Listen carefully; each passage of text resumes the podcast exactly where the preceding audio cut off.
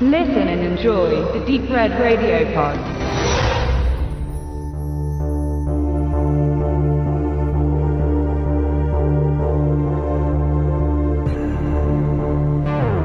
Die Schwierigkeiten beginnen, wie so oft in Polit-Thrillern, mit einer Frau. Der falschen Frau. Der falschen Frau für Tom Farrell. Er verliebt sich in Susan, die Affäre des Verteidigungsministers, für den Tom jüngst arbeitet. Sein neuer Chef ist so sehr in Susan vernarrt, dass der hohe Staatsbeamte sie im Eifersuchtsstreit tötet. Es war ein Versehen, aber nun muss es vertuscht werden und man spinnt eine Intrige mit einem fiktiven russischen Geheimagenten als Mörder. Diesen Mörder soll nun Tom Farrell selbst ermitteln und damit eigentlich gegen sich selbst. Es gibt einige Spuren, die zu ihm, Tom, führen könnten. Das Problem ist nur, dass Tom seinen Boss hat das Haus von Susan verlassen sehen, nachdem sie umgebracht wurde. Und während seine Kollegen ihm immer mehr auf die Schliche kommen, ohne zu wissen, dass er der vermeintliche feindliche Spion ist, versucht er den wahren Täter, den Verteidigungsminister, faktisch zu identifizieren und Beweise gegen ihn für seine eigene Unschuld zu sammeln. No Way Out ist eine Romanverfilmung nach dem Buch The Big Clock von Kenneth Fearing und bedient sich nicht nur simpel der Kaltkriegs-Kinoparanoia, sondern lässt den Russen als schnelle Lösung für schmutzige Komplotte der US-Regierung erscheinen. Die Rolle des, in dem Fall, schuldfreien Prügelknaben durch einen kleinen, viel zu schnöde verheizten Kniff in der Rahmenerzählung scheitert diese Wahrnehmung am Ende jedoch ohne die Welle auszulösen, die sie verdient hätte. No Way Out ist nicht der größte Wurf von Regisseur Roger Donaldson und entstand am Ende seiner Frühphase im Filmgeschäft.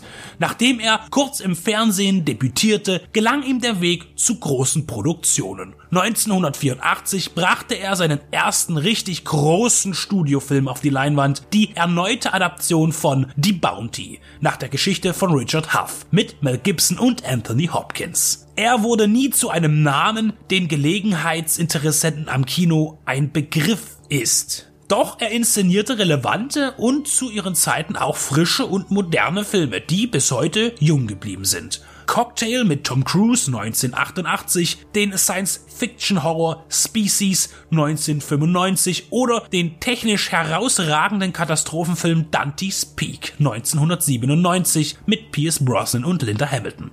Auch im späten Schaffen bleibt er ein Könner. Als Beispiel sei sein letzter Spielfilm von 2014 genannt The November Man, wieder mit Brosnan. Dass er spannend erzählen kann, bewies er anschaulich in dem Politfilm 13 Days von 2000. In seinem gleichfalls politischen Thriller No Way Out kann er das aber noch nicht so richtig bewerkstelligen. Leider benötigt No Way Out viel zu lange, um an den Punkt zu kommen, an dem es gefährlich wird. Vermutlich wollte man diese Zeit aufbringen, um die Beziehung zwischen Tom und Susan zu vertiefen, um ihren Tod zu emotionalisieren. Aber selbst wenn es so gewollt war, so geht dieser Effekt unter. Denn im Rest des Films weint ihr keiner wirklich eine Träne nach. Auch Tom nicht. Spannung flammt dann in der zweiten Hälfte zwar auf, aber nicht so, um ein Feuer zu entfachen. Es werden viele Suspense-Elemente mit eingebaut, nur haben sie nicht die Wirkung, die sie auslösen müssten, um wirklich Suspense zu sein.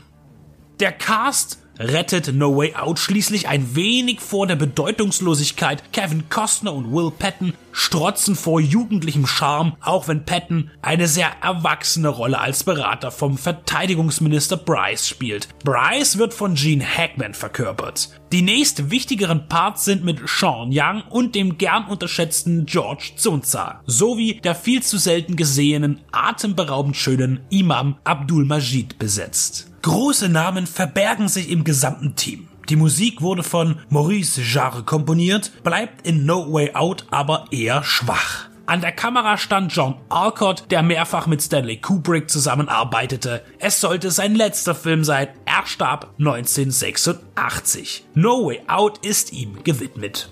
Es ist ein durch und durch gut kalkulierter Thriller und im Kino war er auch recht erfolgreich, aber ihm fehlt die inhaltliche Brisanz und Realitätsnähe, um wirklich effektiv einzuschlagen. Die schnelle und viel zu plump angeknüpfte Auflösung trägt letztlich auch dazu bei, dass dem Ganzen die Symbiose fehlt. Schauspielerisch stimmt alles, aber die Montage hapert. Dennoch ist No Way Out vor allem wegen seines Casts und dem spät 80er Charme, den er erfolgreich verbreitet, ein Film, dem man eine Chance geben kann, wenn man Polit-Thriller zu schätzen weiß.